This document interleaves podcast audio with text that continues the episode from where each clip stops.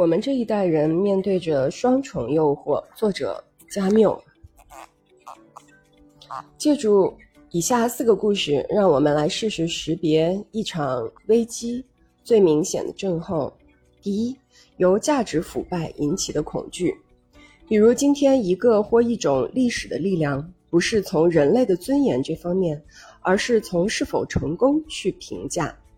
当今危机在这里明显的表现出来。没有一个西欧人对他的将来怀有把握，相反的，每个人都应当考虑他的将来极有可能以这样或那样的方式结束，被历史粉碎掉。为了使这不幸的人不至于因贫困苦难而死，就像一个现代约伯，首先应当排除害怕和焦虑的障碍，以便能够重新找回道德上的自由。没有它。当代人的良知所产生的问题就无法解决。第二，人类危机的根源在于人无法说服人。人之所以能生活，总是坚信世间存在某种共同的东西。人总可以返回源头。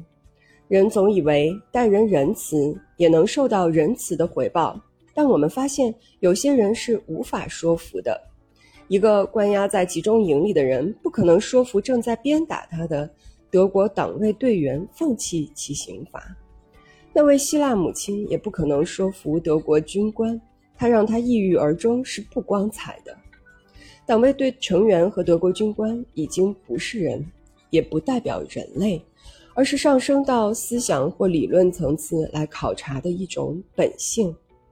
即使是杀人的激情，本不是那么恶劣。因为激情有它固有的持续时间，而另一种激情，另一种撕裂人的肉体的呼叫声是可以听得见的。但是，从一个亲手揪伤别人的耳朵又假惺惺怀有强烈关心的人，不是一个能为激情所动的人。他冷漠的就像一则数学定理，什么也不能阻止他，什么也无法使他偏离方向。第三。自然物被印刷物取代，我是指那种日趋严重的官僚主义作风。今天的人类在人和自然之间，更多的使用抽象复杂的机器，使人类变得孤立。面包短缺时，就出现了面包票。法国人民每天只吸收一千二百卡路里的热量，却。要发至少六种不同的食品卡，印上许多图章，这就是官僚主义不断滋长的世界所面临的问题。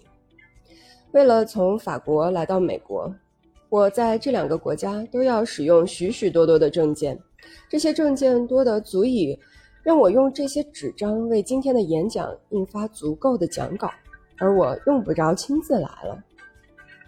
这些证件办公室行政官员造就了这样一个世界，人情味儿消失不见了，人与人之间只能通过迷宫般的文件来沟通。那位德国军官对我的朋友的被打烂的耳朵，找了一些安慰的言语。他觉得他有权这么做，因为打痛他人是属于他职业的职责，他没有做什么坏事。简而言之，今后我们的死亡、相爱或杀人。都可以通过第三者形式。如果我没弄错的话，这就是所谓良好的组织。第四，人变成政治的人，激情不再是私有的，而是集体的，因而是抽象的。无论这会让我们高兴与否，我们应当成为政治的人。在今天，重要的不是去了解人们是否应该尊重一位母亲或减轻她的痛苦。而是人们是否有助于一项学说的胜利，而人类的痛苦也不再是丑闻，而是一种加法，它的可怕的总数还是未知数。第五，显然这些人类的问题的症候群可以归结为一种倾向性，我们把它定义为一种效率的抽象的崇拜。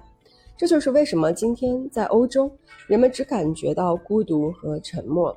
因为他们不能用共同价值与同类人交流，那种建立在人类价值基础上的对他人的尊敬，再也不保护人了。因此，他们余下的选择是要么成为受害者，要么成为刽子手。这就是我与同代人所学到的，这就是他们曾经经历过，而且至今还面对着的危机。我们曾不得不用临时的价值，也就是没有任何准则，除了来自我们对生活的荒诞的意识的价值外，来反抗它。因此，我们曾不得不上战场，忍受着恐怖，既不觉得安慰，也没有什么坚定的信念。我们只知道不能向这个控制了整个欧洲的野蛮的武力屈服，但同时我们却不知道，我们所处的环境下，被我们当成职责的事是否有理。更糟的是，我们中间那些最善于思考的人也觉得他们。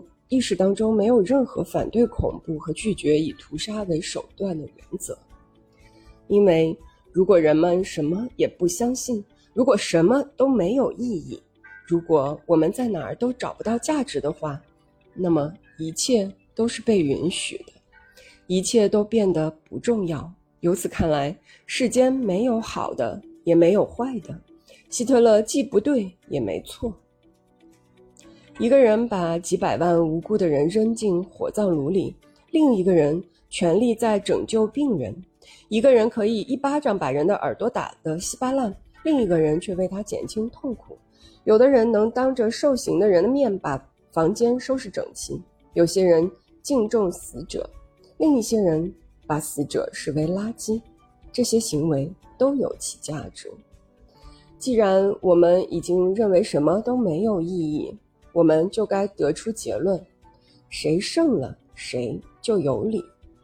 果真，今天有人鼓吹这种论调，那些聪明的又持怀疑态度的人会告诉你们：如果希特勒赢了这场战争，历史将会赋予他荣誉，并将使他的残暴的王座变得神神圣。毫无疑问，正如日后我们所理解的那样，历史。将会把希特勒神化，并为像恐怖分子那样的凶手辩护，完全就像我们为一切都没有意义这一想法辩护时所做的一样。如此一来，我们这一代人的在目前的世界上就面对一种双重的诱惑：一种诱惑是认为什么都不是真的；另一种诱惑。是认为唯一可能的真理，就是随历史行进的潮流。许多人仍屈服于这种或那种诱惑，因为世界还掌握在有权力的人手中，最终将被恐怖主宰。因为如果一切既不对也没错，既不好也不坏，如果唯一的价值标准是效率，那么唯一可遵循的准则，就是能令我们尽可能有效率。简而言之，就是尽可能强大。因此，世界不再被划分成正义与非正义两部分，而是主人与奴隶两类人。谁占主导地位，谁就有理。看门人是对的，受刑人是错的。下令施行的德国军官和施行的人，以及成为掘墓人的德国党卫队队员，是这个新世界的有理的人。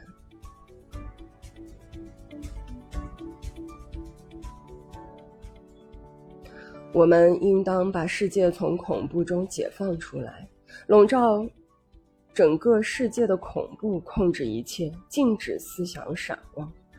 据我所知，联合国正在这个城市，也就是美国的一个城市，举行一个重要的会议。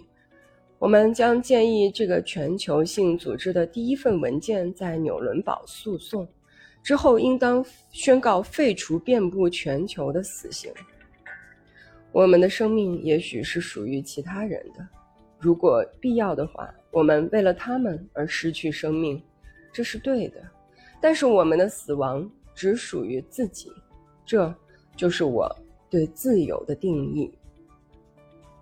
我坚信，我们应该始终拒绝屈服于那些事件、行为、环境、财富和权利，拒绝在向前发展的历史和行进的世界前低头。